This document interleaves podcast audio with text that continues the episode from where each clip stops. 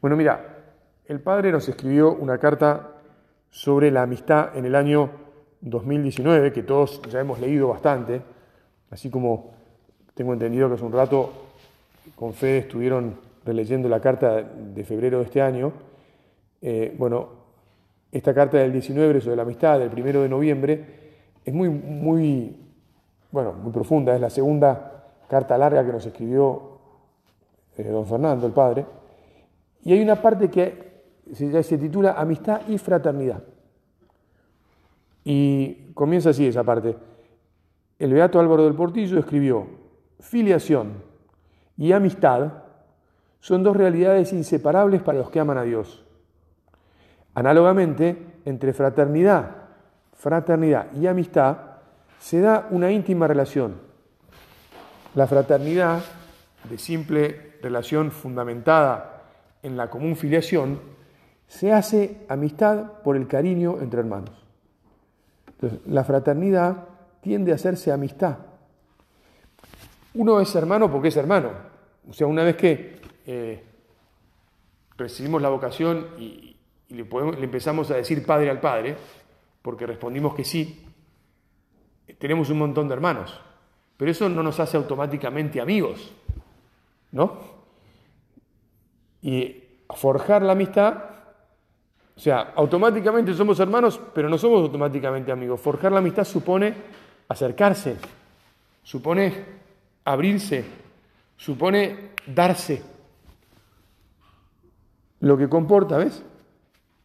De interés mutuo, comprensión, comunicación, servicio atento y delicado, ayuda material, etc.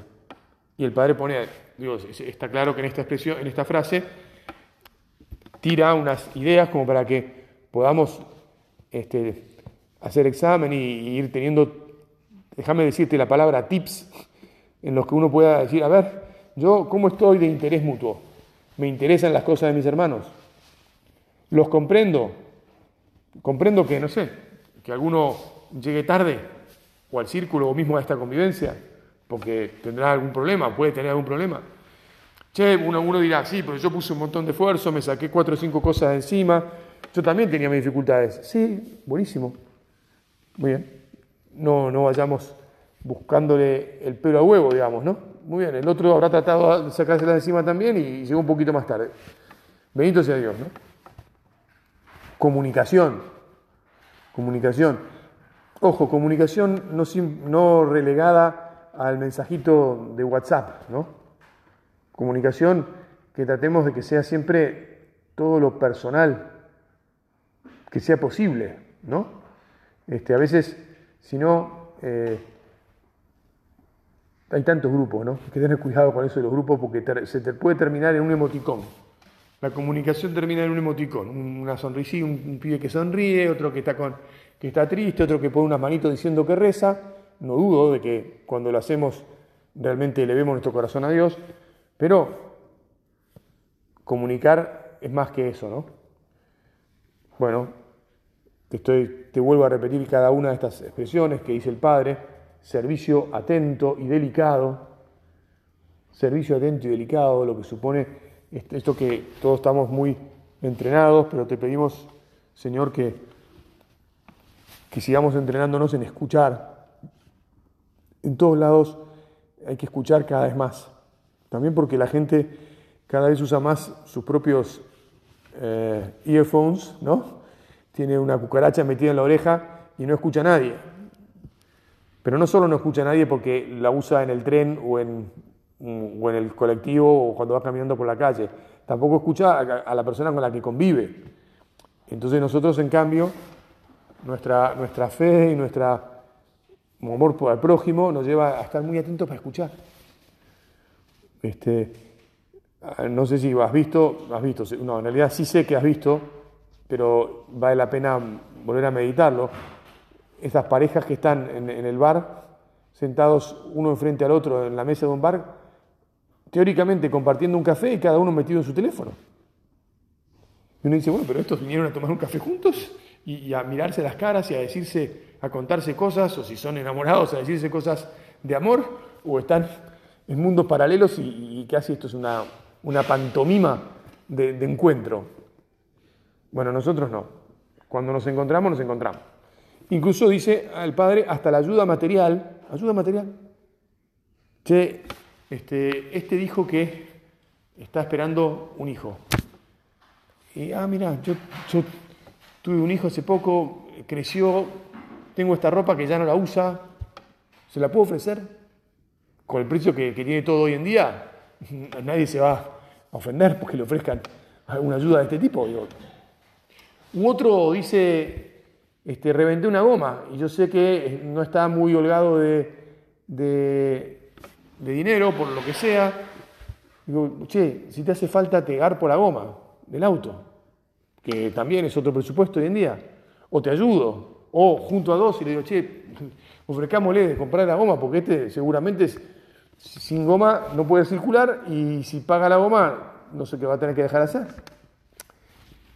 Ayuda material, lo que sea, ¿no? Pongo ejemplos para que tengamos reflejos. Es bueno no perder los reflejos. Jesús, que no pierda los reflejos. Los reflejos del amor que, que hacen que la, la, escucha sea activa y, la imaginación me lleve a este, estar atento, ¿viste? Yo tengo que estar atento. Tengo que estar atento. Bueno, sigue este, el padre diciendo, a ver, yo lo voy a decir con mis palabras, este, hay que amistarse este, con uno y con otro. Hay que acercarse a, cada uno. Este, hay algunos que nos va a resultar más fácil y está bueno que así sea y entonces este, con menos esfuerzo se harán como pequeñas células de, de, de fortalecimiento familiar. Pero ojo con el gueto, ojo con el gueto, ojo con los que, este, si sucede, que no, debe, no debería suceder. Y no, a ver, no es así. El padre eh, habla de una cosa que es la amistad particular. Y a veces eh, en casa, te lo voy a explicar, eh, nuestro padre puso como un warning respecto de la amistad particular. ¿Cuál es la amistad particular? La amistad particular es la amistad que, dándose de un modo natural con alguien con quien tengo especial afinidad, me separa de los otros. Es decir, la que, la que crea gueto. Está bien que tengamos amigos y es natural que tengamos amigos con los que hay más relación. Pero eso no nos tiene que llevar nunca a decir, ah, bueno, yo ya estoy hasta acá, ya está bien, y entonces no, no, no me sigo empeñando en conocer más, en crear más vínculos, en todo lo que dijimos hasta ahora con los otros. ¿Me explico? Entonces, no es que esté mal que sea más cercano a algunos, porque eso es natural, lo que, lo que está bien y es mejor es que todos siempre nos empeñemos en abrirnos a los demás. Y que tratemos de que estemos todos entrelazados, fortalecidos, contentos, de que, bueno, estamos en el empeño de darnos, de darnos. Y que ese es lo que nos caracteriza, ¿eh? Lo que nos caracteriza.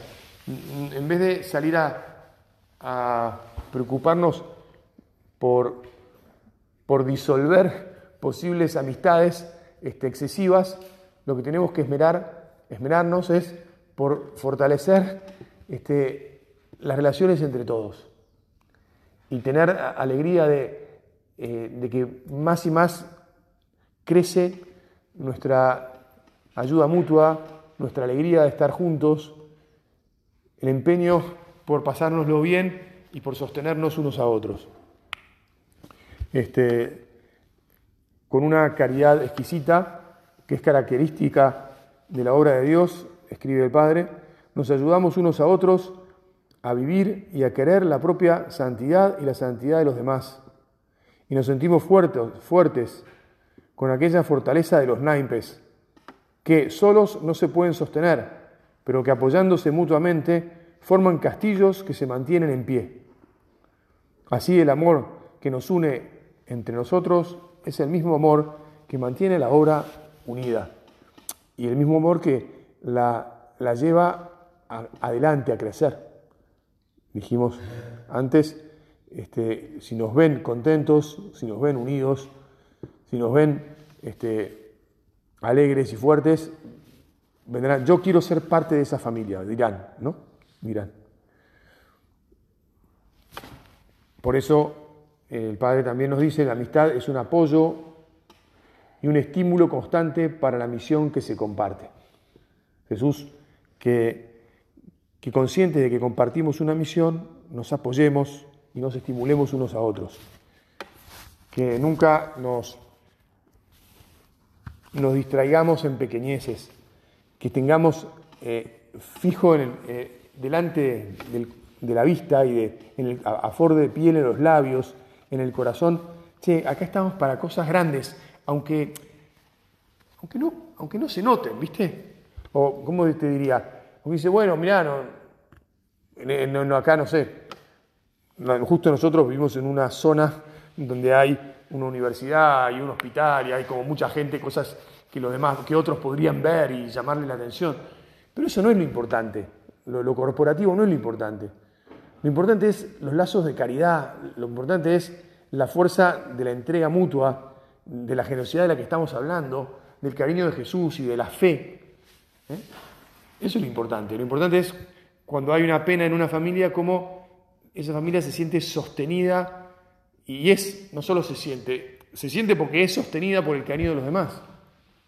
El otro día eh, falleció un chiquito, este, hijo de una supernumeraria y de un cooperador, eh, que vivió toda su vida, el año que vivió, un año y una semana, en el hospital. Y había un montón de gente en la misa de acción de gracias por esa corta vida, porque no era una, misa por él chiquito, porque el chiquito bautizado y confirmado ya está eh, gozando de, Dios en el cielo, ¿no? Pero había un montón de gente, bueno, que por fraternidad, que por cariño, por amistad, consecuencia de esa fraternidad, estaba ahí sosteniendo, apoyando, y fue una fiesta. Eso es lo que es importante.